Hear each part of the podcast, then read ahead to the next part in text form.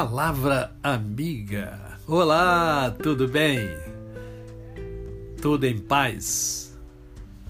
Hoje é mais um dia que Deus nos dá para vivermos em plenitude de vida, isto é, vivermos com amor, com fé e com gratidão no coração.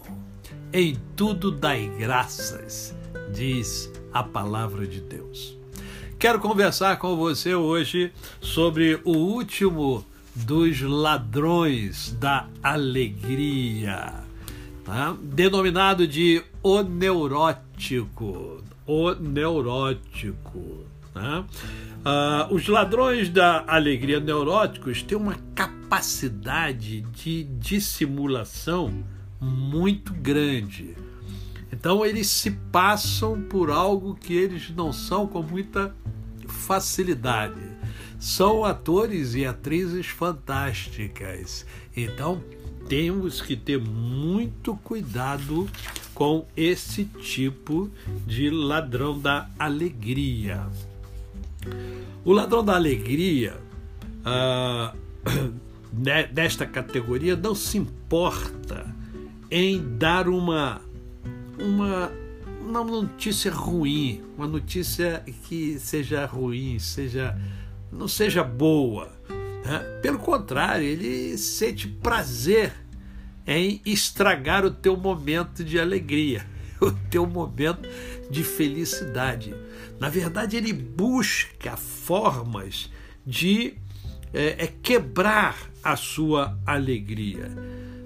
Ele é, ele ou ela é um estraga prazeres. O, o, o, prazer dele, o prazer dela é justamente fazer com que a sua alegria é, desapareça.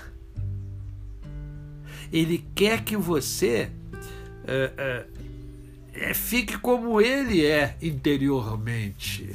Embora exteriormente uh, ele passe para você uma outra coisa, mas ele tem muitas dores, há muita dor, há muito sofrimento interior, né?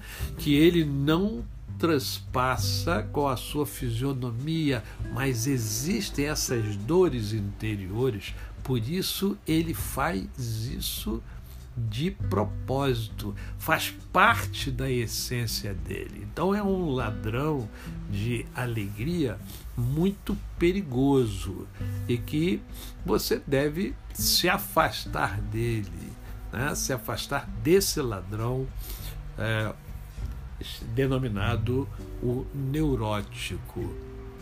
Procure entender né, o porquê. Por que, que ele é assim?